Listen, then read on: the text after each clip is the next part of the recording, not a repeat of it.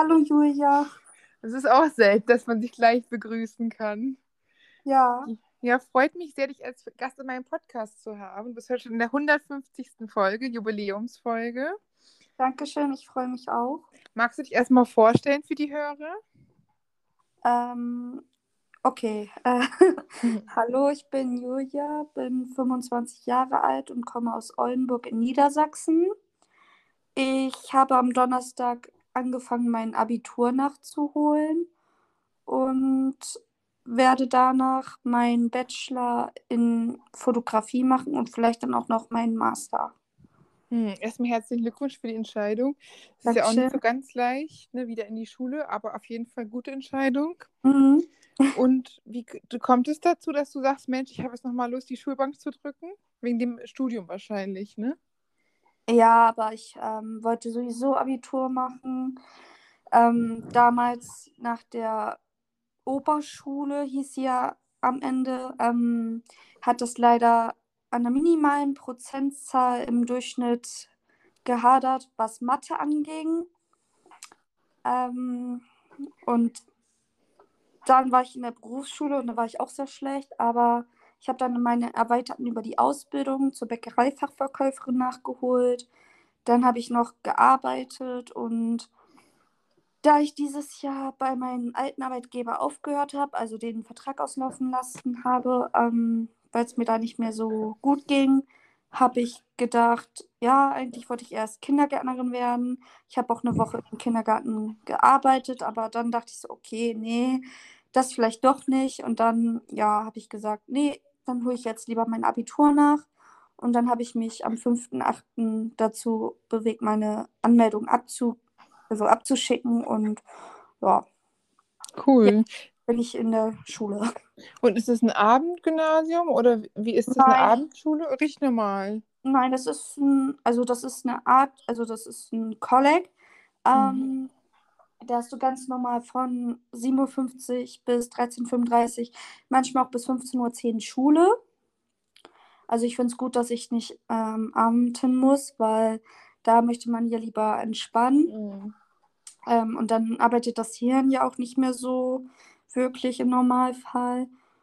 Und ja, also ich gehe von Montag bis Freitag zur Schule und würde dann an zwei Tagen hoffentlich, also an zwei Tagen der Woche hoffentlich noch arbeiten. Also da habe ähm, hab ich vielleicht auch bald eine Stelle.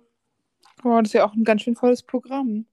Also Ja. es ist wirklich viel. Vor allem, du machst ja auch nebenbei noch ganz schön viel TikTok und Instagram und so. Das ist ja auch noch viel Zeit, die da auch obendrauf noch kommt. Ja, also so viel mache ich auf Instagram noch nicht. Ich poste jeden Tag ein Bild. Die kann ich nebenbei ein bisschen vor, ähm, vorbearbeiten. Also ich, von Bildern habe ich jetzt noch bis Mittwoch was gut abzuposten. Ähm, und klar, ich muss jetzt auch noch demnächst ein paar Stories machen für eine Marke und so und Bilder. Aber das schaffe ich.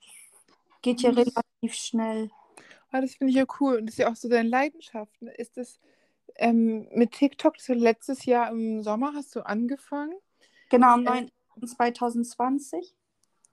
Und wie kam es dazu? Hast du gesagt, Mensch, ich will mal online einfach mal so meine kreative Seite ausleben? Oder war das einfach nur so zum Spaß? Oder hast du auch schon gedacht, Mensch, vielleicht klappt es ja, dass ich direkt via viral gehe? Oder? Nö, also ich hatte schon ähm, davor den einen oder anderen Account, bloß da wurde es nicht. Ähm, dann habe ich halt am 9.7. gedacht, okay, jetzt versuche ich es nochmal. Habe ich mich umbenannt und so. Mm, Und dann habe ich so die ersten Videos hochgeladen. Ich habe auch direkt schon die ersten Hate-Kommentare in Anführungszeichen bekommen. Ähm, ich habe auch gleich darauf zurückgekontert und ja, Mhm. ähm, ich habe dann angefangen mit so Geschichten aus dem Einzelhandel zu machen. Da gingen ein paar Videos schon viral, aber ähm, meine 1000 Follower, um live zu gehen, zu erreichen, das war richtig schwer. Und ähm, im Juni ging das dann los, also Juni diesen Jahres, dass ich durch ein Video auf einmal richtig hochgepusht wurde. Ähm, dann habe ich irgendwann noch dieses Jahr auch mit Testvideos angefangen. Mein erstes Video war ein äh, Mochi-Testvideo. Dann habe ich irgendwann Brattee Wassermelone getestet und das ging richtig in die Decke. Ähm, und ja, jetzt mache ich hin und wieder noch Testvideos. Äh, Habe ich jetzt gerade nur nichts mehr zu testen, weil Dirty war das letzte. Mhm. ähm, aber da kommen demnächst noch äh, Videos von einer coolen Sache und ich freue mich auch. Mhm. Äh, ja, also das mit den Kooperationen hätte ich jetzt auch nicht äh, gedacht, Entschuldigung, Mhm. dass ich das so kriege, aber ja, ich bin trotzdem noch ich selbst. Und wie kommt das? Sorry, mit Testvideos zum Beispiel? Ähm, das ist, dass du jetzt zum Beispiel einen Tee testest oder ein Haarparfum, was es alles so gibt auf dem Markt, ne? Und also, kommen die auf dich zu oder testest du einfach privat, was du lecker findest oder worauf Lust hast? Oder? Also eigentlich habe ich, ich habe ganz spontan damit angefangen. Ich wollte halt schon immer Mochi probieren und dann habe ich mir mal bei meiner Arbeitsstelle eine Packung geholt. Ist auch richtig teuer so. Mhm. ähm, Und dann habe ich gedacht, okay, dann, ma- stell ich, dann teste ich mal live, mache das so ins Internet. Und ja, dann habe ich das immer so weitergemacht. Ich habe mir die Sachen selber geholt. Und dann an einem Abend wurde ich von einer Firma angeschrieben, ob ich so, weil sie meinen Brattee-Wassermelonen-Test gesehen haben und haben gefragt, ob ich das für sie auch machen könnte. Und dann haben sie mir Sachen zugeschickt, ähm, also den Tee, und den habe ich dann getestet. Ah, das ist sehr cool. Und bekommt man dann dafür auch eine kleine Aufwandsentschädigung oder ist das ganz ehrenamtlich Äh, oder? Das, also, ja, schon. Also, muss jetzt nicht unbedingt besprochen werden, aber Mhm. also, jein. So, die einen machen das, die anderen nicht. Und das finde ich auch okay. Ich meine, mein Fokus an Geld verdienen soll jetzt nicht äh, als Influencer Mhm. sein. Ähm, ich möchte ja nebenbei auch noch, also jetzt nicht, dass es keine richtige Arbeit ist, was ich eigentlich dachte, weil ich dachte immer so, hm, Influencer ist jetzt nicht so ein Hardcore-Job. Ähm, Mhm. Kreativität ist da schon aufwandmächtig, aber ich will trotzdem noch einen richtig ordentlichen, normalen Beruf ausüben, Mhm. der Ah, verstehe ich, ja. Du bist aber auch gelernte Bäckerei-Fachverkäuferin, ne? Ja, Ausgebildet. Das hast du sogar schon einen Beruf, aber klar, ich meine, man kann, heutzutage ist es ja auch, dass man mehrere Jobs hat und dass man sich auch mal erstmal ausprobieren muss. Und ich finde es auch ganz gut, dass man in verschiedene Bereiche geht. ja, also Bäckereifachverkäuferin war jetzt nicht mein Traumjob. Das war jetzt einfach so, hm, ich muss eine Ausbildung haben. Mhm. Ähm, ja, also mache ich jetzt mal eine. Also ich bin jetzt auch nicht so der Mensch, der so in einen 0815-Job reinpasst, weil ich bin dann doch lieber kreativ und mache Mhm. Fotos, als dass ich da mein Leben lang an der Kasse sitze und Waren verkaufe oder Lebensmittel verkaufe. Das ist halt nicht so krass mein Ding. Also es macht Spaß, auch wenn manche Kunden echt einen den einen wahnsinnig machen in dem Sinne. Mhm. Aber das macht schon Spaß. Also, Ähm, das verstehe ich. Also Einzelhandel ist auch hart und du mhm. kannst ja die Kunden auch nicht aussuchen. Das ist schon nicht ohne. ja. Aber ich meine, apropos Kreativität, du bist ja super kreativ. Du hast ja richtig ähm, richtige Persönlichkeiten erfunden und so eine Daily Soap daraus gemacht. Wie Ja, kamst du auf die Idee und auch mit Perücken und so und jeder spricht anders und sieht anders aus und ist anders geschminkt. Das ist ja richtig cool. ja, also die Ladies sind ja im Grunde fast alle gleich geschminkt, bloß als ich die erschaffen habe, ein bisschen anders. Ähm, ja, ich habe halt Gundula erfunden in einem Live-Schminken so, ganz spontan, aber dann habe ich sie irgendwann geupdatet, weil, ne, Mhm. Ähm, auch wenn das Überschminken so krass ankam. Aber dachte mir halt so, nee, sollte schöner sein. Und dann habe ich mir gedacht, ähm, ja, besorge ich mir ähm, Perücken und so. Und ja, mit der Daily Soap, das kam auch ganz spontan. Es ist ja jetzt gerade mal die erste Folge.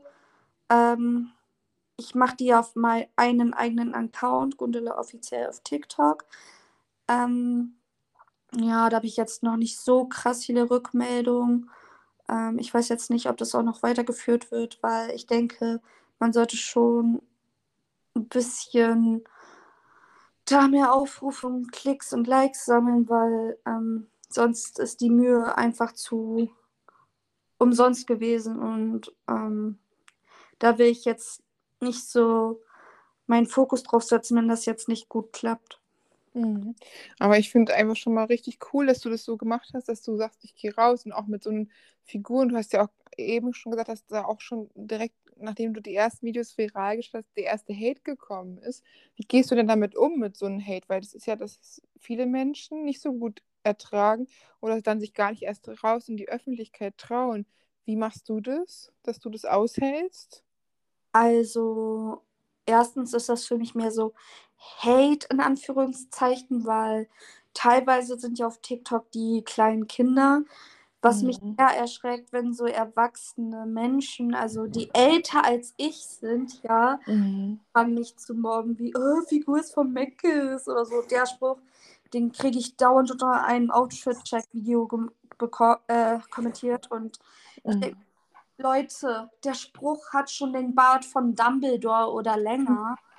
Der ist Mhm. langweilig. Denkt euch was Kreativeres aus. Da kommentiere ich ja schon. Und dein Spruch ist von der Altkleidersammlung oder Secondhand. Hm, Weil ich denke, kommt schon, Leute, versucht mal kreativer zu sein. Ähm, der Spruch ist schon ausgelutschter als Mhm. sämtliche Schnuller aller Babys oder so. Mhm. Ja, es, Also du stehst da drüber, merke ich. Das finde ich ja cool. So, ne? ich wurde in der Schule gemobbt. Also, das war, das Mobbing in der Schule war so viel schlimmer. Da ist das auf TikTok ja noch Kindergarten. Und außerdem, die pushen mich. Danke an alle meine Hater Mhm. für den Push. Ähm, Mhm. Für TikToker oder Influencer ist äh, sehr gut, weil Mhm. Push ist Push, egal negativ oder positiv, ne? Ja, das stimmt. Und ich frage mich halt auch, man ist natürlich, dass die Menschen, die sowas machen, da wildfremden Leuten unter Videos Beleidigungen zu schreiben, das ist ja, die haben ja ein Problem und nicht du. Wenn man sich die Zeit, seine kostbare Lebenszeit damit vergeudet, fremden Leuten irgendwelche random Kommentare zu schreiben, sieht man ja, dass eigentlich das Problem bei denen liegt und nicht bei dir. Du bist cool, du gibst Content for free, lustige Sachen, kreative Sachen, du machst Tests, du hast einen weit gefächerten Content und du bist cool und offen und äh, authentisch und irgendwelche random Leute unter Fake-Profilen wahrscheinlich auch noch äh, machen dann irgendwelche Beleidigungen. Also ich finde es absolut nicht in okay. Ich finde cool, dass du so darüber reagierst, aber du hast ja auch gesagt, in der Schule war es schlimmer. Das finde ich äh, heftig und das ist dann noch schlimmer als Beleidigung anscheinend wahrscheinlich gewesen ist. Wie kann es Ja. denn überhaupt sein? Also, das, wie hast du das denn geschafft und die Kraft? Weil gerade Menschen, die gemobbt worden sind, haben ja oft mal nicht die Kraft, sich nochmal äh, dem zu stellen und sich in der Öffentlichkeit zu gehen. Das musst du unheimlich stark sein. Also ich wollte erst noch mal was zu den TikTok-Kommentaren. Ähm, da ich, kriege ich teilweise Kommentare so, wen interessiert das? Und ähm, ich sag jetzt nichts dazu und keine Ahnung, was für Kommentare noch. Und dann denke ich so, aber wenn du fragst, wen interessiert das, ja? Mhm. Ich sag jetzt nichts dazu. Mhm. Du sagst doch gerade was dazu. Ja, das ist random. Ich glaube sogar, dass es Menschen sind, die neidisch sind, die selber sich nicht trauen und weil sie sich nicht trauen, andere schlecht machen und, und Neid haben. Na, ich denke jetzt nicht Neid. Ich meine, worauf Neid? Ich meine, ich Ja, sehe du das. bist ja schon gut viral gegangen und die vielleicht nicht. Ja, für mich ist das aber auch nur eine Zahl. Mir, mein Leben würde auch noch einen Sinn haben, wenn ich nur zwei Follower hätte. So sollte es ja auch sein. Ja, Das sollte man ja auch niemals abhängig machen davon. nein. Aber das finde ich cool, dass du so, so eine gewisse darüber stehen hast. Wie hast du denn diese Art gewonnen? Weil ich meine, gerade Menschen, die Mobbing erfahren haben, sind oft, dass sie sich, dass sie eine äh, Angststörung entwickeln oder eine, eine Sozialphobie. Und du stell, sagst, nee, ich mache mein Ding trotzdem, finde ich auch sehr gut.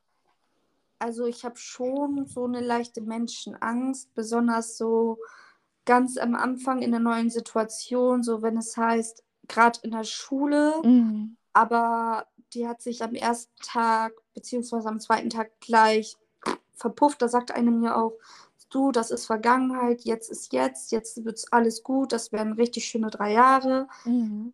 Vergangenheit, denken, guck nach vorn, sagt mein Vater mir auch ständig. Mhm.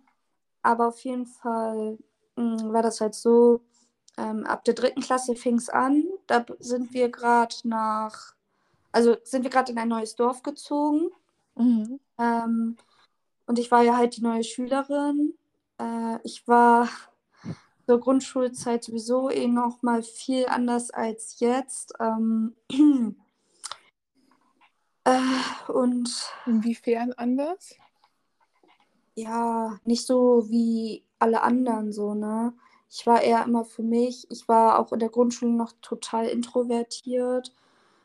Ähm, hab dann so, keine Ahnung, was die so da in der Grundschule hatten, um mich zu mobben, keine Ahnung. Ähm, auf jeden Fall fing das da an. Und dann in der fünf, so fünften Klasse war, glaube ich, noch Anfang alles gut, so am ersten Schultag, also Einschulung auf jeden Fall. Ähm, Mhm. da ging das halt auch irgendwann weiter, weil ich war auch mit ein paar alten Klassenkameraden dann in der weiterführenden Schule in der Klasse. Äh, da halt nicht wirklich aufgehört. Aber da war ich halt auch noch schlank, aber trotzdem wurde ich da gemobbt. Ähm, Mhm.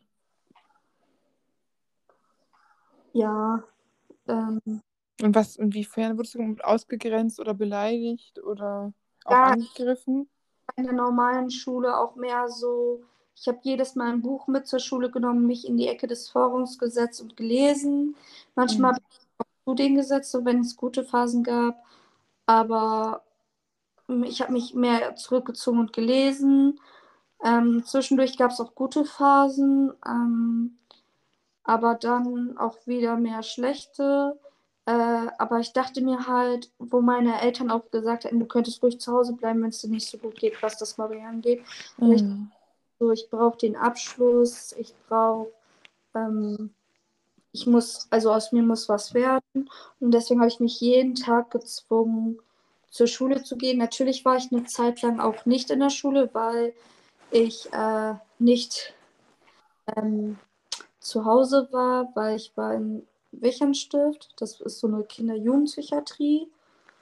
Ähm, ich bin dann von darüber auch zur Schule gegangen mit einer Zeit. Und auch da wurde ich ähm, am Anfangs richtig so von den äh, von allen außer einer, glaube ich, äh, richtig fertig gemacht und so. Einmal sogar so, dass sie mir gefolgt sind zum Bus, mich getreten haben von hinten und dann habe ich da total geweint und so. Ähm, ja, aber dann, als es hieß so, ich darf Wichernstift verlassen, ich darf wieder nach Hause, ähm, haben die mich am letzten Schultag halt alle umarmt und ich stand da so, okay, weil die haben so gesagt, es waren da sieben Jungs und ein Mädchen, so Schneewittchen mit die sieben Zwerge und ich war quasi die böse Hexe. Mhm. Ich Die jetzt so, böse. Hä, haben die dir den Namen gegeben einfach, oder? ja, weil sie sich, weil es waren acht Leute in der Klasse, das Mädchen war halt Schneewittchen und die Jungs waren halt die sieben Zwerge. So eine kleine Klassen habt ihr da, krass. Anna-Käse war das da so, keine Ahnung. Das ist ja fast, das ist ja wirklich fast nichts. Ja, Hm, natürlich auch schwer, wenn man in, als neuer Mensch in eine eingeschweißte Gruppe kommt, ne? ja, Es ist ja auch total schwer und guck mal, ähm, du kannst stolz auf dich sein, dass du das alles geschafft hast, dass du überhaupt geschafft hast. Ich meine, es ist schon unheimlich schwer, wenn man als so junger Mensch so eine Mobbing hat und dann sogar in eine Klinik muss, weil es einem so schlecht geht. Ja. das mit, der Mob mit dem Mobbing hat, glaube ich, auch nicht so viel damit zu tun. Das war, also ich weiß es jetzt, ich weiß es gar nicht mal wirklich. Papa meinte immer so, ja, wegen meiner Vergangenheit und so und ähm, keine Ahnung. Auf jeden Fall weiß ich, dass äh, mein damaliger Stiefoper, also der Stiefva Ex-Stiefvater meiner Erzeugerin und meine Oma, also ihre Mutter und mein Papa mich da äh, hingebracht haben, das weiß ich noch, und auch da angemeldet haben und so. Ähm, ja, anscheinend war das wegen der Vergangenheit, aber so ehrlich gesagt hat das gar nichts wirklich gebracht. Ich war da Mhm. so. Aber ich glaube, deine Eltern meinten ja, die wollen das Beste für dich wahrscheinlich, auch wenn es vielleicht nicht das Beste war aus objektiver Sicht. Aber Eltern wollen ja eigentlich meist immer das Beste für ihre Kinder. Auf jeden Fall, aber meine Erzeugerin, da habe ich drauf gepiept. Aber deine Erzeugerin hört sich an, als wenn mit deiner Mutter nicht so eine gute Verbindung wäre. Ja, sie ist für mich keine Mutter. Sie, deswegen sage ich auch mal Erzeugerin. Mein Papa mag das jetzt nicht so hören, aber Mhm. trotzdem Erzeugerin, auch wenn es nicht möglich ist, weil Erzeuger ist eigentlich nur der Mann, aber Ja. trotzdem ist sie für mich Erzeugerin, weil ich könnte auch sagen Gebärmuttermietwohnung, aber Du hast ja geile Witze drauf. ja, Gebärmuttermietwohnen, das ist ja echt schon. ja, aber finde ich gut, ja, den Spruch. Nee, aber es ist ja ein trauriges Thema eigentlich. Also, ähm, da ist schon irgendwas vorgefallen. Und natürlich musst du auch nicht darüber sprechen, wenn du nicht möchtest. Ne? Natürlich ist das ganze Interview nur, worüber du sprechen möchtest. Ne? Ich meine, in der Klinik war das so, da gab es schöne Phasen, aber auch teils schlechte, ne? Also Mhm. letzte war die Reittherapie, da habe ich mich auch in zwei, drei Pferde voll verliebt. Lissy war meine, war eines meiner absoluten Lieblinge, so ein schöner Haflinger, so eine Haflingerstute. Mhm. Dann Diavolo, den bin ich auch alleine geritten eine Zeit lang und das ohne Führen und Mhm. ganz alleine. Ich hatte nämlich damals auch Reitunterricht, acht Reitstunden bei, einer, äh, bei einem richtigen Reiterhof, aber das war nichts. Da konnte ich nicht mal diese Mühle beziehungsweise den Kopf auf dem Pferdehintern zu kriegen, weil das ist so eine Vertrauensprobe. Wenn du das schaffst, Oh. alles Ja. Reittherapie ohne Probleme. Ich hatte keine Rückenschmerzen beim nach hinten gehen, sondern das ging ohne Probleme. Ich konnte allen Pferden vertrauen. Ähm, auf dem kleinen Pony, das hieß Newston, da habe ich mir gesagt, Newston, wir haben ein Problem. Da habe ich sogar den Western-Sitz gemacht, also den da Altdamensitz gemacht, so ne, mit den beiden, also mit beiden Beinen auf einer Seite, als hätte ich ein Kleid an. Und selbst das ging und das war da echt nicht die schönste Zeit. Ähm, ja, schön war, wir waren jeden Freitag ähm, schwimmen und so. Mhm. Aber die Situation war auch echt scheiße. Äh, das hat sich fest in meinen Kopf gebrannt. Ähm, das war so, ich wollte wohl, keine Ahnung, was da war in dem Moment. Ich war richtig zickig oder so. Dann hat mich der Betreuer ins Bett geschickt. Ich so, okay. War mir in dem Moment scheißegal, ne? Dann lag ich da so im Bett. Dann kam er ins Zimmer. So, du kannst jetzt Abendbrot essen. Hat mich da, ich so, nee, da hat er mich so am Handgelenk gepackt, so und dann aus dem Bett gezogen und aus dem Zimmer. Ich habe natürlich geschrien und mich gewehrt. Mhm. Und dann, ähm, also der Essensraum war so in so einem Glasraum, also in einem Raum aus mit Glaswänden, so, dass alle sehen konnten. Ne? Und dann hat Mhm. An meinen Arm gezerrt, ich habe mich an der Heizung festgehalten und weitergewehrt. Dann hat er mich irgendwann losgelassen. Und dann habe ich mich in der Ecke bei der, Un also bei den, äh, bei der Ecke, wo man seine Schuhe und Jacke auszieht, wie im Kindergarten, hingesetzt und geweint. Mhm. Im Grunde hat wirklich ein Stift auch nichts gebracht, weil das Einzige, was geholfen hat, ich konnte eine Zeit lang lauter reden, weil meine Stimme ist manchmal sehr leise und dann wieder sehr. Mhm. Mhm. Aber es hört sich ja auch wirklich nicht nach guten Pädagogen an, wenn Menschen in einer Ausnahmesituation sind und in der Klinik Hilfe suchen und dann da irgendwie vor der gesammelten Mannschaft vorgeführt wird und dann gezogen und gezerrt werden. Das geht ja auch nicht. Nee, man könnte in dem Sinne sogar sagen, dass es so Gewalt gegen Kinder war. Also, Wie alt warst du da? ähm, ich kam in Richt, also ich war fast zwölf, nee, ähm, ich kam, scheiße, wann kam ich denn rein? Äh, ich glaube, so Ende Oktober, Anfang November 2008 kam ich rein. Nee, 2007, so. Mhm. Weil ich wurde ja zwölf. Ähm, noch im Wichernstift. Ähm, kam ich rein und dann irgendwann im Mai 2008 kam ich halt wieder nach Hause. Mhm. Ähm, Ist ja ganz schön lange auch, ne? ja, Fast ein halbes Jahr oder okay. nein, das waren schon über ein halbes Jahr. Es ist ja schon echt lange. Also ich kenne mich da nicht so aus, aber ich hätte ja nicht, dass man Kinder so lange von ihren Eltern im Krankenhaus festhält. Ich dachte, Papa wollte das eigentlich, glaube auch gar nicht. Ich weiß nicht, ich glaube, das ging mehr von den anderen aus, aber ach, das ist ja auch extrem. Und ich meine, eigentlich, auch wenn ein Kind vielleicht depressive Verstimmung hat, auch verständlich bei so einem Mobbing, da kann keiner glücklich bei bleiben. nein, das hat, glaube ich, nichts mit dem Mobbing zu tun. Das war So. wirklich in der Vergangenheit. Ich habe keine Ahnung, warum genau. Ich habe das schon wieder vergessen. Aber, Mhm. Ja, was wollte ich jetzt sagen? Aber ich denke mal, auch ein halbes Jahr, das ist für ein Kind ja auch wieder traumatisch. Von Eltern getrennt sein, ein halbes Jahr, ganz alleine, elf, zwölf, gerade Anfang der Pubertät. Das ist ja auch total schwer Ja, ich habe da auch zum ersten Mal meine Tage bekommen. Ja, das ist das Alter. Meine Hm. Freundin hat mich da auch, glaube ich, gerade mal zwei, dreimal besucht. Ähm, Oh, das ist ja krass. Und einmal so beim ei- einen Besuch, da hatte ich zum zweiten Mal meine Tage und ich wollte eigentlich gar nicht, weil ich konnte eh nicht Mhm. schmerzen. Ich musste alle fünf Sekunden gefühlt auf Toilette Mhm. mit auslaufen. Das kennt ja jedes Mädchen und jede Frau. Mhm. Das war einfach so schlimm, aber ich sollte trotzdem und bla. Aber egal, ähm, Mhm. schlimmste Situation mit meinem Papa hatte in der Zeit, hat er sich für eine Frau verliebt, deren Kind war auch bei mir auf der Station. Oh je.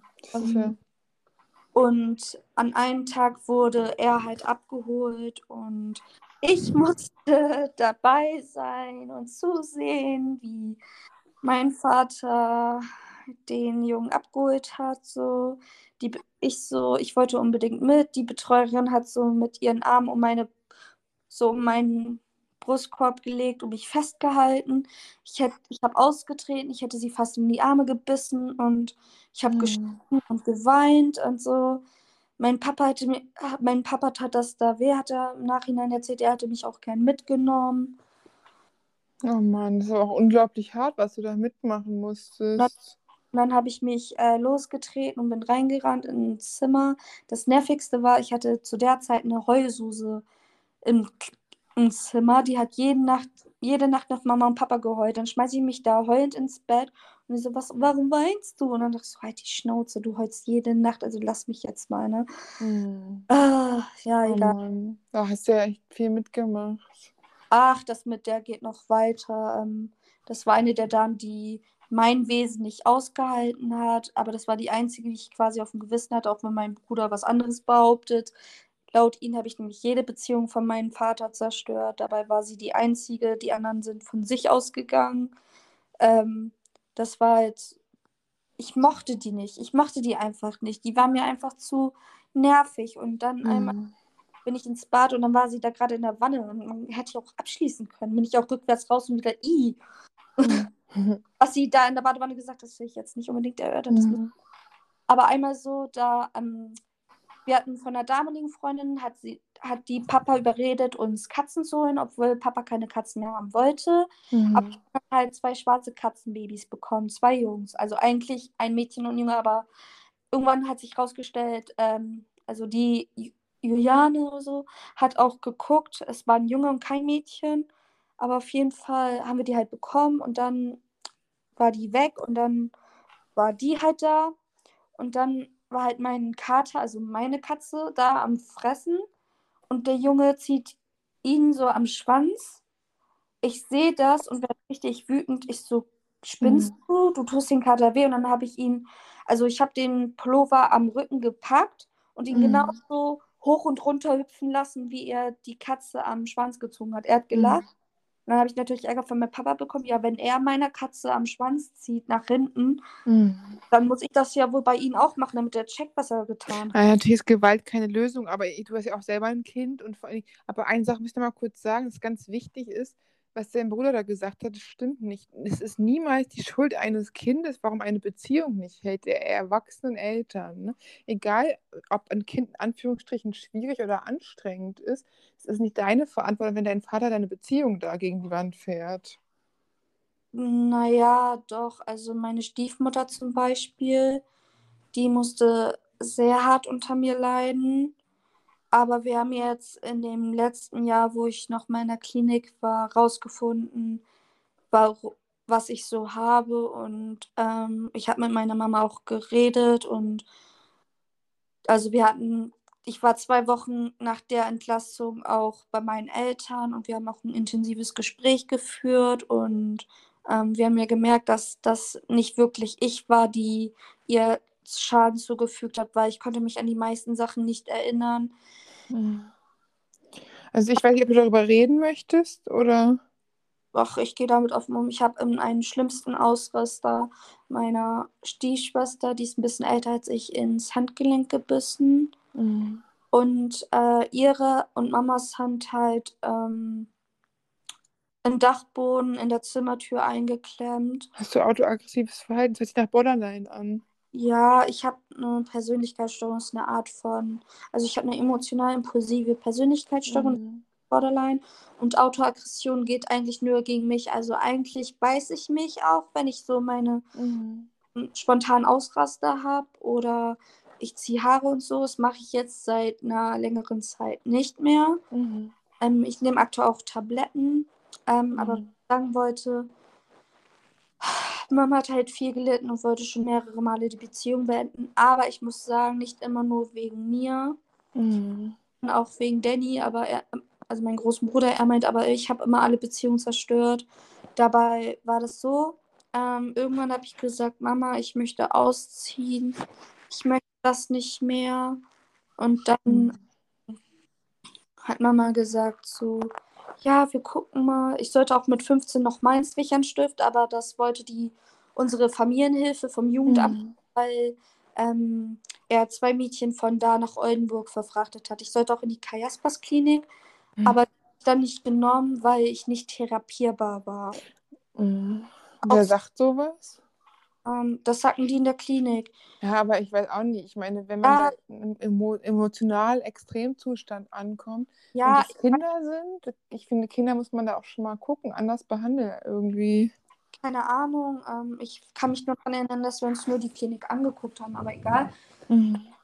war halt dann so, ähm, Mama wollte, wie gesagt, mehrmals die Kinder packen und ausziehen. Mhm. Und ich war da halt nicht wirklich ich. Also ich kann mich wirklich an die meisten gesagten Sachen nicht erinnern oder kann mir gar nicht vorstellen, das gesagt zu haben Mhm. und so. Aber anscheinend habe ich das so, aber ich war in dem Moment wohl nicht ich selbst, weil, oh Gott, ich würde sowas nie sagen. Das wäre. Auf Mhm.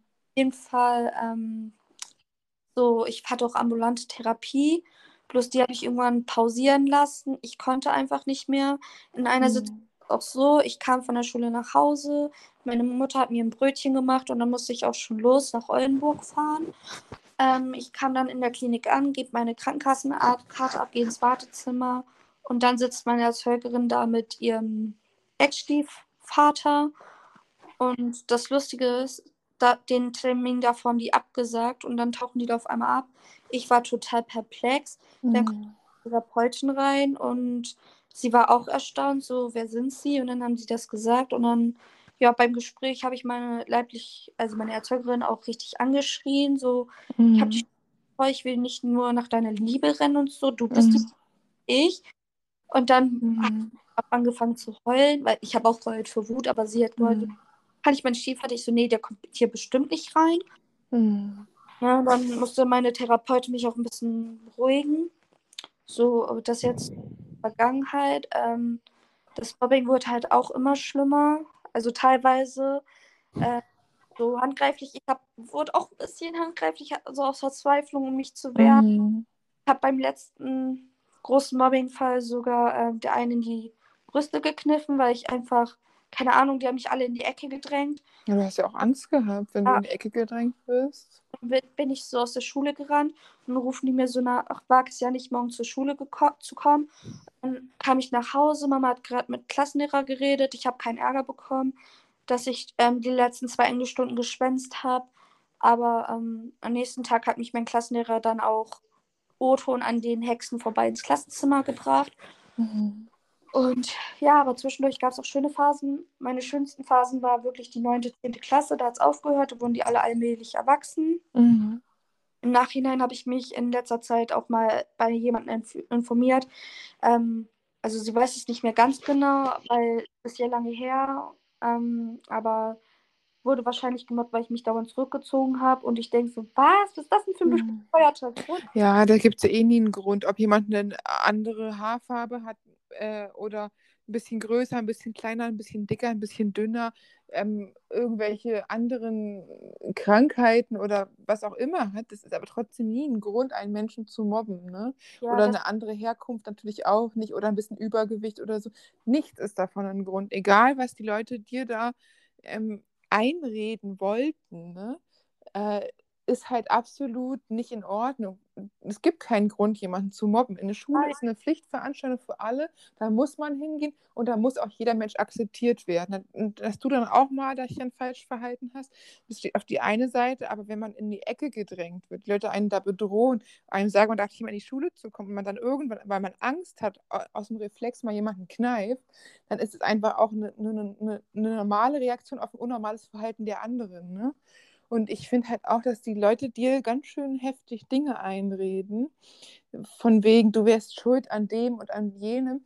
Wenn man selber sehr krasse Mobbing erlebt und sehr unter hilflos ausgeliefert ist in der Schule oder auch wenn die Eltern da irgendwie mit Patchwork und es ist auch alles nicht einfach und trotz alledem, auch wenn du mal ausgerastet bist oder mal jemanden da auch körperlich angegriffen hast, trotz alledem bist du nicht schuld, wenn deine Eltern ihre Beziehung nicht auf in die Gänge kriegen, weißt du? Meine Mama war, meint das nie böse. Sie war nie böse. Sie wollte mir meinen Papa nie mit wegnehmen. Das hat sie mir auch im ausführlichen Gespräch gesagt. Mhm. Ja, das, also wir haben ja, jetzt- wissen ja jetzt mittlerweile, dass ich nicht ich selbst war. Mhm. Ähm, mittlerweile, als ich dann ausgezogen bin, es war halt so, ich wollte ausziehen, dann komme ich von der Schule nach Hause, dann sollte ich in die Küche kommen. Und dann haben die gesagt, so, wir haben jetzt einen Termin beim Hof Schulenberg vor Mhm. nächste Woche. Und dann bin ich da mit meiner Schwester hingegangen. Ich war halt zu der Zeit durchs Mobbing halt auch immer so fettige Haare. Also man muss mich zwingen zum Duschen und so und Klamotten wechseln, weil ich dachte so, wenn mich eh keiner mag, warum sollte ich mich dann hübsch machen oder so. Mhm. Mein Übergewicht kommt eigentlich auch ja durch Frustfressen, durch, Mhm. ne, auch durch diese Zustände. Und dann war das halt so, dass ich dann in die Jugendhilfe kam. Das heißt, dass ich ähm, in ein eine betreutes Wohn-WG kam, Mhm. gelebt während meiner Ausbildung. Dann bin ich mit am, 16, äh, am 3. Dezember 2016 in meine eigene Wohnung gezogen. Ähm, Mhm. habe die Betreuer dann noch für ein Jahr an meine Seite gehabt, weil die ein Jahr für die Wohnung bürgen sollten. Und dann seit dem 15.11.2017 ist das halt meine Wohnung. Und ähm, ja, da fing das irgendwann an. Ich habe das mit dem Haus nicht schleifen lassen. Ich hab, bin auch so gesehen, also ich bin eigentlich ein kleiner Messi, aber ich habe das jetzt ähm, am 29. August oder so, kamen meine Eltern, meine ein paar meiner Geschwister. Und wir haben letztes Jahr Großputz gemacht. Dann zwischendurch wurde es wieder geschliffen, aber ich habe es wieder geschafft. Und dann ähm, seit März habe ich eine Betreuerin. Also ich habe zwei Betreuer. Einmal einen gesetzlichen, der sich um meine Ämtergänge und meine Geldsachen kümmert. Und eine betro- ambulante Wohnbetreuung, die halt mit mir auch zwischendurch putzt. Mhm. Oder auch mal nach mir sieht. Äh, also seitdem Mhm. bis jetzt auch ordentlich. Klar, es ist jetzt gerade auch Mhm. chaotisch und zwischendurch immer wieder. Aber mittlerweile schaffe ich das mit dem Haushalt. Mhm. Jetzt wollte ich halt zu meiner Klinikzeit kommen. Also das war halt so, ähm, so am Wochenende zum 23. November 2020 war das halt so, ich bin zu meiner Familie gefahren, weil mein Papa ist, der ist aktuell Lokführer und der war an dem Wochenende zu Hause und ich wollte ihm endlich sein Geburtstagsgeschenk überreichen. So. Ähm, und dann habe ich noch, äh, weiß nicht. Doch, erstmal das. So, das war nämlich ein Plattenspieler. Den habe ich von meinem Arbeitsgehalt bezahlt. Und, äh, und gleich eine Beatles-Platte, weil mein Papa ist ein Beatles-Fan. Schön. Genau. Mhm. Er hat dann auch von meinen Geschwistern, weil sie konnten erst das Geschenk geben, wenn ich meins gegeben habe. Weil meine Geschwister haben ihm dann auch gleich mehrere Platten geschenkt. So. Mhm. Dann ähm, habe ich halt auch da gegessen und so. Und dann haben die mich am Abend nach Hause gebracht. Und zu dem Zeitpunkt hatte ich halt auch noch meine Katzen. Ähm, die haben halt auch unter mir gelitten. Also dazu komme ich gleich. Äh, es war halt so, ähm, ich war total down, keine Ahnung. Ich war fix und fertig. Ich habe mit einer Freundin telefoniert und irgendwann angefangen, richtig zu heulen. Und sie hat gesagt: Ruf deine Eltern an, lass dich abholen, geh in die KJK. Mhm dann, ich habe wirklich zwei Stunden geheult und dann habe ich zu Hause angerufen und so, ich will nicht mehr, ich kann nicht mehr, ich möchte nach Hause, ich, ich bin total fertig, ich bin ein schlechter Mensch. Und dann kam Mama und Papa um halb eins wirklich mich rauszuholen. Mama hat dann mit Lisa telefoniert im Schlafzimmer und ich habe dann Papa auch gefragt, warum ich dann im Widerstand bin und dass es richtig scheiße geht und ich kann. Mhm fahren. Ich war wirklich fix und fertig. Wirklich, ich habe nie zwei Stunden am Stück geheult und ich habe wirklich teilweise keine Luft mehr bekommen. So, yeah. hat Nervenzusammenbruch. Und dann hat Papa gesagt, ja, es lag an der Vergangenheit und bla bla bla. Ähm, und dann haben die mich halt nach Hause genommen und am nächsten Morgen fragte Mama mich, willst du wirklich in die Klinik? Ich so, ja, ich möchte das, ich kann nicht mehr. Und dann sind wir losgefahren, haben ein, ähm, eine Einweisung vom Hausarzt geholt. Dann haben wir schon ein paar Sachen geholt und dann sind wir in die Klinik gefahren. Da habe ich mit dem Arzt gesprochen. Ja, dann kam raus, so kommt morgen nochmal halb neun, neun hierher. Ich möchte dir ähm, die geschlossene Station gerne ersparen, weil du kommst ja freiwillig hierher. Und ähm, ja, dann sind wir am nächsten Tag nochmal hingefahren und dann bin ich da am 24. November angetreten und war dann halt auch bis 12. Januar. Also ich Therapie, da hat mir ein bisschen mehr geholfen. Seitdem nehme ich da auch Tab also seitdem ich da war, nehme ich auch Tabletten. Hm. Und mir auch durch die Tabletten besser. Ich habe da auch einen Freund kennengelernt, in den ich mich auch ein bisschen so verliebt habe. Mittlerweile habe ich schon dreimal versucht, so mhm. zu gewinnen, aber er fühlt einfach nicht so wie ich. Und ich denke, ich weiß nicht mal, ob ich wirklich so Liebe empfinden kann, weil mhm. wahrscheinlich war ich einfach nur in seinen tollen Charakter verliebt, weil er nimmt mich so, wie ich bin. Mhm. Auch ein bisschen meine Figur beanstand, mein Aussehen, so mein, äh, meine Unordnung und äh, mhm. äh, fehlende Anziehung und äh, noch meine Tollpatschigkeit aber wir sind trotzdem Freunde und das ist mir viel wichtiger. Also. Ja, auf jeden Fall eine Freundschaft kann auch viel länger sein unter Umständen. Ne? Aber du hast gerade gesagt, Tollpatschigkeit, unordentlich. Ja. Und ey, warte, das hört sich, und auch mit den Essen und so, das hört sich nach ADHS an. Haben wir das schon mal getestet? Ich habe kein ADHS. Es, es, hat sich nur so ein bisschen angehört von den Symptomen her, weil es auch oft so, aber wenn Borderline ist, die sind ja auch überschneidend, die, die Komobilität, also die haben teilweise, ist es ja, dass die ähnliche Sachen Übereinstimmungen haben. Zum Beispiel diese impulsive Ader, die ist ja bei, Impo bei ADHS und bei Borderline, bei beiden gegeben. Ne? Und das, wenn ein bisschen tollpatschig oder so, ich finde das eigentlich ganz niedlich, jemand, der ein bisschen tollpatschig ist. Ne? So, ähm, da, ich bin ausgestiegen aus seinem Auto und dann ist die Tür, Tür so am äh,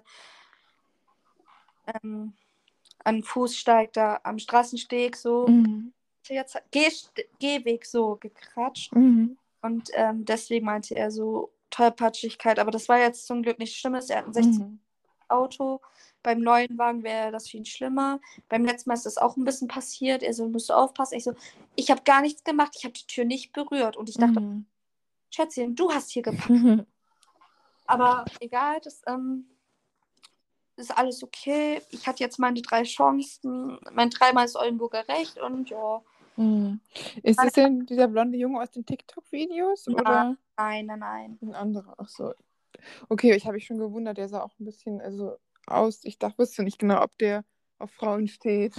Doch, ähm, andersrum. Genau. Aber das ist auch nicht schlimm. Ich liebe das. Ähm, ich Aber es ist auch toll, so einen super Freund zu haben. Das ist ja auch eine ganz tolle Ebene, wenn man so jemanden hat meine, ich kann mit meinem Kumpel über alles reden. Mhm. Der nimmt mich auch gern mal in den Arm oder so. Einmal, da kam er so nach einer Situation mit einer ehemaligen Freundin so. Ich so, kannst mich umarmen? Ich so. Mhm. noch Milch vorbeigebracht. Da kam auch meine, hat auch meine Schwester mit bei mir geschlafen und ähm, der Junge von meinem Profilbild. Ähm, mhm.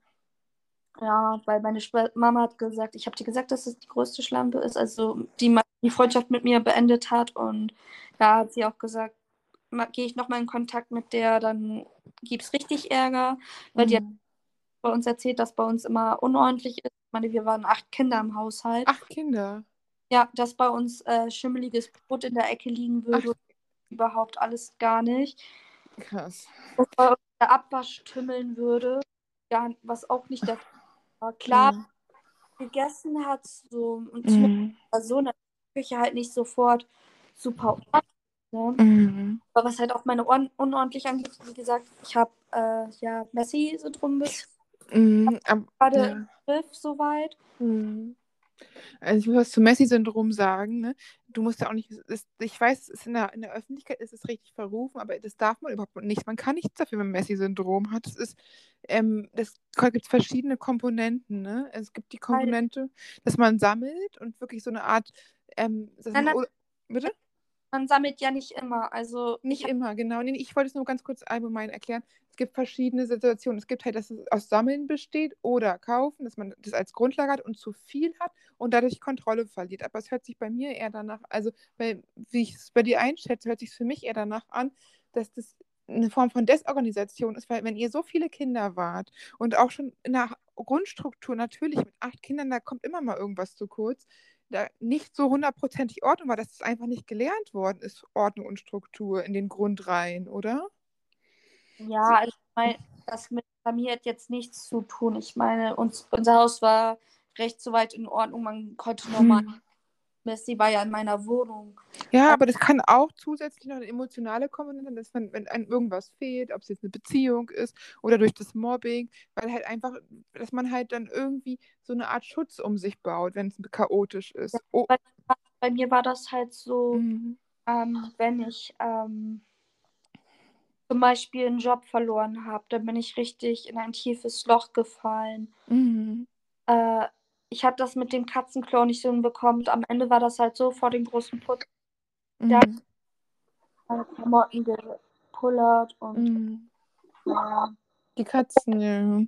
Aber du musst doch sehen, guck mal, du hast doch toll, dass dir die Familie geholfen hat und dass ihr das wieder so weit in, in den Griff gekriegt habt. Dass du jetzt eine Betreuerin hast, die einmal die Woche putzen kommt, dass es wieder schon Strukturen gibt. Du hast ja deinen Schulabschluss geschafft, du hast deine Ausbildung geschafft, du, du machst jetzt dein Abitur nach. Du hast doch ganz viel jetzt auch geschafft. Du hast einen coolen Insta äh, und einen super ähm, TikTok-Account. Du hast ja ganz viele Bereiche jetzt auch schon für dich zurückerobert. Deine Wohnung hast du wieder im Griff. Das ist doch toll. Aber was ich sagen wollte, ähm, Mhm. am 24. November war das halt, kam in die Klinik und dann haben meine Eltern mit der Freundin Mhm. meine Katzen abgegeben, Mhm. wo es denen halt besser geht. Und klar, ich vermisse manchmal meine kleine Mina, Mhm. aber ja, bevor wir zur Klinik gefahren sind, habe ich mich jedenfalls vom Großen, also vom Kater schon verabschieden können. Der hat sich auch ein bisschen meine Klamotten geteilt, weil der mag das nicht so gerne hochgehoben zu werden. Mhm. Leider total versteckt, weil Ja, das ist ja auch total schwierig, wenn du dann in einer Ausnahmesituation bist. Das Messi-Syndrom kann ja auch von Depressionen kommen, dass man einfach nichts mehr kann, sich nicht mehr aufraffen kann und überhaupt nicht mehr schafft, Ordnung zu machen. Ne? Und es hört sich ja auch so ein bisschen danach an, nach mehreren Dingen. Desorganisation und dann auch Depression und dann äh, mit den Katzen Überforderung und das, und das ist, da darfst du dir auch keinen Vorwurf machen. Das hast du erstmal, dass du die Zeit und Kraft hast, dass du dich um dich kümmern kannst. Vielleicht kannst du die Katzen ja auch mal besuchen irgendwann, oder? ich möchte das auch irgendwie nicht. Ich meine, Mhm, ja, kann ich auch verstehen, natürlich. cool, aber meine Mama hat auch gesagt, hol ich mir jetzt nochmal ein Tier, irgendein Tier, egal, gibt es auch Ärger. Ach so, mhm. Naja, vielleicht, vielleicht hast du ja später auch mit einem Partner zusammen jemand, dass ihr euch eine andere Wohnsituation habt, dass ihr dann die Möglichkeit habt, euch mal ein Tier zu holen und dass du nicht allein dich ums Tier kümmern musst. Ja klar, was ich sagen wollte noch, ähm, dass ich äh, halt bei Missy, das war halt so, ähm, ich habe mich gesammelt oder so, Mhm. aber durch das tiefe Loch kam ich halt immer so Ja. in eine, keine Ahnung, null Motivation. Mhm. Ähm, ich habe alles, ich habe gesehen, dass es scheiße unordentlich war. Ich habe Mhm. zwischendurch selber aufgeräumt oder so. Oder dass ich einmal eine Hilfe von einer alten Kollegin hatte, die sich dann aber abgewandt hat, wo ich denke, Mhm. ja, kein Wunder, dass man dann so ein geiles Vertrauen zu Menschen hat. Ja. Bei meiner letzten Freundin da, als die äh, plötzlich die Freundschaft gekündigt hat, ja, aus Mhm.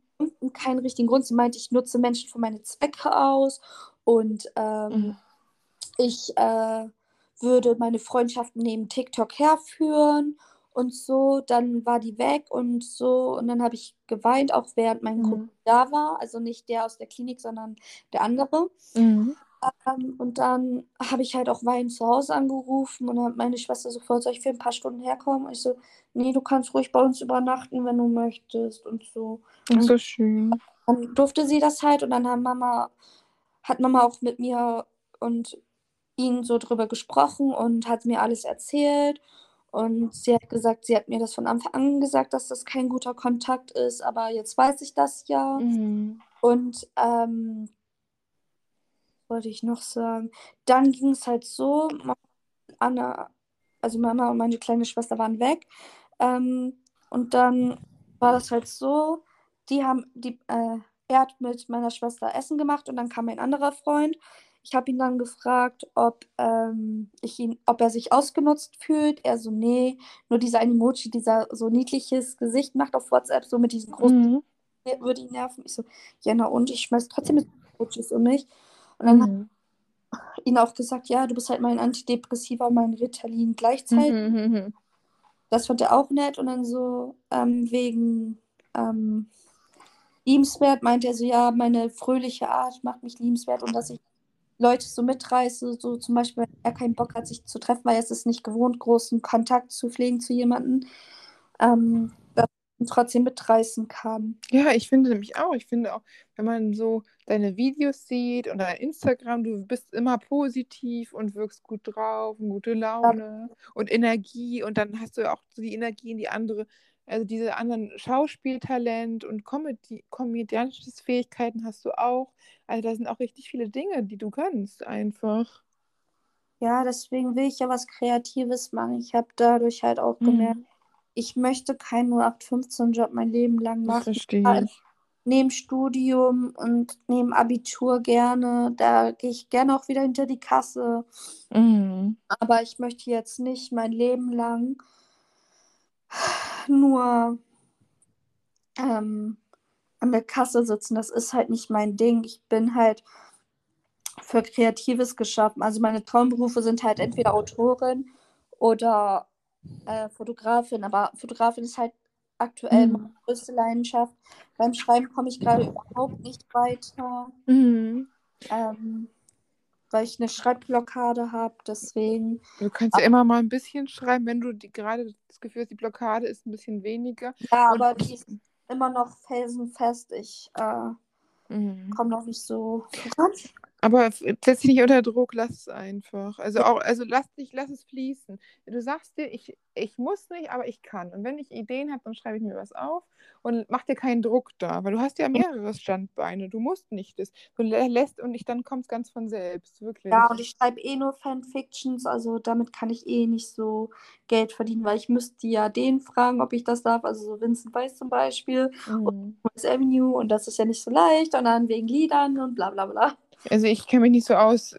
Fanfiction, was ist das genau? Das sind Stories von Fans über ihre Lieblingsstars. Oh, so cool. Das ist auch für Teenies bestimmt super, wenn die Geschichten Ja. die hast, oder? Zum Beispiel eine Liebesgeschichte über eine fiktive Figur mit dem Star dann zum Beispiel, dass aus denen ein Paar wird, dass die heiraten, Kinder kriegen, auch ein bisschen, ja, FSK 18 plus betreiben und Ja. Aber äh, cool eigentlich. Also ich denke, das ist ja, das ist ja auch voll die, so die Träume von ganz vielen Mädels, die so Teenies, die so immer so, so ein bisschen so einen Sch- Schwarm auf so einen Star haben. Und ich glaube, das ist so eine, das ist ja eine große Gruppe, die Teenie-Mädchen, die haben ja auch Boybands aus dem äh, hoch gepusht und so aus dem Nichts richtig hochgebracht. Ne? Ich glaube, dass das sogar für da ein größeres Publikum gibt in dem Bereich. also ich, ich würde echt gern mit Vincent Weiss mal auf ein Date gehen. Also wenn er hören sollte, der Vincent Weiss, ich komme aus Oldenburg. Dann sag ich ihm, vorbei? ja, ne, soll er sich mal melden. Wie heißt du deinen Account? Sag nochmal schnell. Ja, die fette Nette auf Instagram, ne? ja, auf Instagram heiße ich, ich bin die fette Nette. Auf TikTok heiße ich auch, ich bin die fette Nette. Ich habe dich sogar in einem Video markiert, weil ich letztens von ihm geträumt habe. Er hat eine schwere. Beinverletzung gehabt und ich war von ihm schwanger und Hm. wollte mich rapen, aber dann kam jemand, um mich zu retten und dann hatte ich leider, ich sag mal Triggerwarnung jetzt, einen Mhm. Schwangerschaftsabbruch und ja, da bin ich wach geworden. Ah, ich habe das Video sogar gesehen. Fällt mir Ja, ja, cool.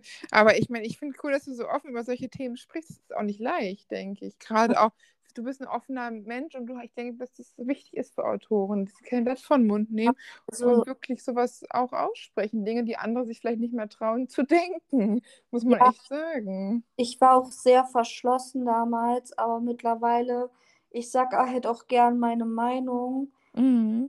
Ähm, ich finde das halt auch schlimm, wenn ich teilweise so Videos von kräftigeren Frauen, also von Frauen, die kräftiger sind als ich sehe, Mhm. ganzen Kommentare lese.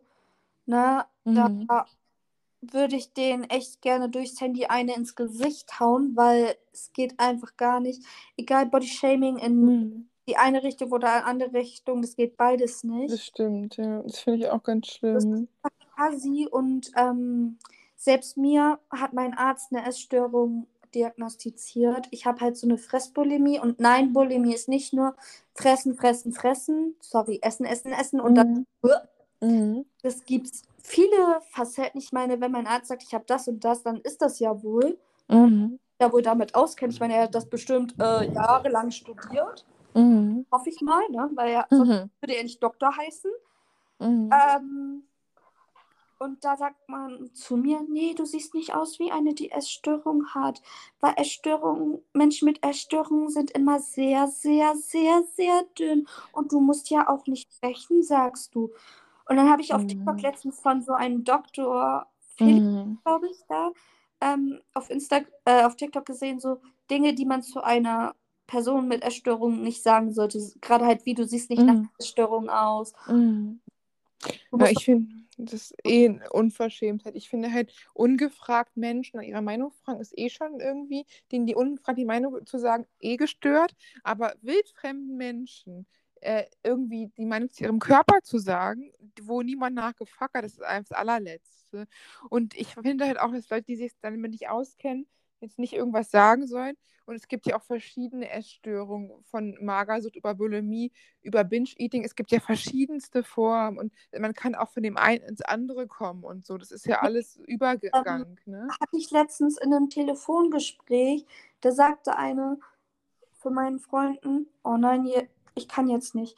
Ähm, Mhm. nein, mein Kumpel ruft jetzt gerade an. Das Oh hat nein, hoffentlich wird unser, unser Dings jetzt nicht äh, unterbrochen, weil manchmal ist es in einer Aufnahme, dass durch einen Anruf kann das die Aufnahme blockieren. ja, ich gehe jetzt auch nicht ran. Nee, ich hoffe, der ruft jetzt nicht nochmal an. Nein, Nee, aber magst du uns denn noch zum Abschied sagen, wie du denn auf den Namen gekommen bist, die fette Nette? Weil das ist ja schon so eine Selbstbezichtigung. Ist das ja, so das wie mache Fat Amy oder hast du es extra Das- danach da angelegt? Oder? mach ich gleich. Ähm, ich wollte nur sagen, dass ich letztens ein Telefongespräch mit einer Freundin hatte und sie Mhm. auch, sie war vorher erst richtig schwer und dann hat sie richtig radikal abgenommen. Da habe ich gesagt, ja, siehst du, das ist doch das per- perfekte Beispiel, dass man von einer Extreme ins andere Extreme kann. Das kann auch alles passieren. Und es ist auch alles nicht gesund. Nur weil jemand übergewichtig ist, ist er nicht ungesund. Und nur weil jemand dünn ist, kann er trotzdem todkrank sein. Gerade das ganz Dünne ist das ganz Gefährliche. Ja, beides Genau. ist gefährlich. Und ich weiß auch, dass Ja, aber ich- lebensgefährlicher ist ja dieses ganz dünne als äh, etwas mehr. Es ist auch selbst ziemlich viel mehr ist nicht so gefährlich wie etwas zu wenig. Also immer lieber ein paar Kilo mehr als ein paar zu wenig, weil die Leute unterschätzen, wie gefährlich eine Magersucht ist und dass die auch in 20 Prozent sogar tödlich endet, eine Magersucht, dass es ganz gefährlich ist. Aber auf jeden Fall, dann wollte ich sagen, also ich kam zu den Namen, ich bin die fette Nette. Ja, weil ich einfach dachte, das kam mir ganz spontan. Mhm. Ich meine, wenn ich selber dazu stehe, dass ich fett bin, dann ka- haben die anderen keine Angriffsfläche, dann nämlich den Hintern, den Wind Mhm. regeln. Und ja, die Inspiration war Fat Amy aus Pitch Perfect. Finde ich cool, finde ich cool. Und es reimt sich ja auch noch. Ja. Also das ist, also, und du bist ja viel mehr. Du bist ja, nett bist du wirklich und du bist auch eine ganz tolle Person und du hast vielfältig und du hast auch schon schwierige Phasen überstanden. Du bist ja auch ein Vorbild im Mental Health Bereich. Du bist ein Vorbild im TikTok du machst Instagram, du machst deine Ausbildung, du bist ein Stehaufmännchen, du kannst auch einfach stolz auf dich sein. Ja, mein Kumpel mag den Namen jetzt nicht ganz so, weil er nicht möchte, dass ich mich so runtermache. Mhm. Aber ich habe ihm gesagt, dass das Eigenironie ist. Also ja, ja. die deutsche Fat Amy. Aber ich denke halt auch, wenn man es selber so mit so einem zwinkernden Auge sagt und das auch ein bisschen humorvoll nimmt, ein bisschen spaßig und sich das selber gegeben hat, solange nicht in der Schule hinterhergerufen ist, wäre was anderes, aber du dir das selber gegeben hast und es ist halt irgendwie deine Marke. Du bist halt individuell und einzigartig, so wie du bist. Ja, also in der Schule wurde ich jetzt auch noch nicht erkannt, aber ich denke auch, ich bin ja auch noch recht klein. Klar bin ich größer geworden, aber ich gehöre ja noch zum Glück zu den kleinen, großen TikTokern, die noch inkognito bleiben können. Aber ich glaube, dass sie es sich sogar cool finden, weil jemand, der auch wirklich schon herausfordernde Zeiten in seinem Leben hat, mit mehreren Klinikaufenthalten, mit mhm. wirklich Dingen, die nicht leicht sind, mit Messi, mit äh, Persönlichkeitsstörung und trotzdem sein, also du stehst ja dein, deine Frau jeden Tag, du machst dein, du mhm. bist arbeiten gegangen, hast deine Ausbildung durchgezogen, du machst jetzt noch einen neuen Job, darauf kannst du einfach stolz sein. Es gibt auch Menschen, die, die schaffen nichts in der Zeit, die hast du alleine ohne Schulabschluss mit vier Kindern von vier Männern. Das hast du nicht. Du hast dein Leben ziehst du straight durch. Da kannst du stolz drauf sein. Und ich glaube, da kommt auch noch ganz, ganz viel. Ich glaube, da kommt richtig viel noch von dir, wirklich. Ja, ich liebe mich auch mittlerweile. Also ich finde mich mittlerweile auch viel, viel schöner. Klar, es gibt auch Phasen, wo ich mal nicht duschen. In einem Urlaub war ich wirklich zwei Wochen nicht duschen und dann hatte ich wirklich Kopfschmerzen. Mhm. Richtig fetten Knoten im Haar, aber dann bin ich natürlich duschen gegangen und das war's wieder. Aber sonst ähm, bin ich halt, ja, ich bin, ich weiß, dass ich eine schöne Frau bin, ich weiß, dass ich attraktiv bin, dass ich cool bin und dass ich liebenswert bin und ich habe lange gebraucht, um das zu lernen, aber ich habe es geschafft. Super, und es ist auch ganz wichtig, dass man zu sich selber steht, so wie man ist. Und jeder Mensch hat seine Ecken und Kanten. Und du auch, ich auch, jeder. Und es ist auch genauso, das macht uns aus. Weil das sind, das sind die wirklichen Vorbilder, die Menschen, die wirklich was erlebt haben und trotzdem ähm, weitermachen und ein anderen Vorbild sind. Und du kannst vielleicht später mal, wenn du noch ein bisschen deine Ausbildung hast oder so, dann Fotos machen und dann erzählst du den Leuten deine Geschichte und du motivierst die total. Ne? Oder über TikTok erzählst du den Leuten ja auch schon jetzt deine Geschichte. Und du bist einfach so individuell und einzigartig, aber ich glaube, jeder hat irgendwo seine Herausforderung und du teilst sogar mit anderen Menschen. Damit machst du halt Leuten, die vielleicht ja. nicht die Kraft haben und die Mut, unheimliche Mut und zu, du ziehst die hoch und die sehen, guck mal hier, die Julia, die hat echt was erlebt, das ist voll krass, die ist jetzt mit 25, macht jetzt die zweite Ausbildung, aber das ist, die steht voll im Leben, das ist ja mega. Ne? Jetzt hat sie wirklich gefunden, die zweite Ausbildung, das ist wahrscheinlich das Richtige. Sie macht ihr Abi noch nach, sie macht ihr Studium, sie ist im Internet aktiv, sie, sie motiviert andere Menschen, das ist doch total cool. Aber ich werde darüber auch mal auf YouTube ein Video drehen, aber guck mhm. ich. Aber ich würde jetzt sagen, ich habe jetzt genug deine Zeit beansprucht und mein. Ja, ich danke dir auch Freund für das tolle Interview. Dann grüßt deinen Freund von mir, ne? Mach ich. Und dann äh, schicke ich dir das Interview, sobald es hochgeladen ist. Alles klar. Hat mich gefreut. Mich hat es auch sehr gefreut. Und bleib so, wie du bist. Ne? Ja, du bist und echt toll. Hörer, ähm, wenn ihr Bock, TikTok, Instagram oder so zu machen, also wenn ihr Bock dazu habt, das zu machen, zieht es durch, ähm, lasst euch von niemandem einreden, lasst euch von niemandem runtermachen. Hate is gonna hate. Ähm, habt Spaß daran, was ihr macht und scheiß drauf, was die anderen sagen. Das ist ein schönes Schlusswort. Vielen Dank. Dann noch meine Ab Verabschiedung. Bis dann, Schimanski, eure fette Nette. Danke dir. Tschüss. Tschüss.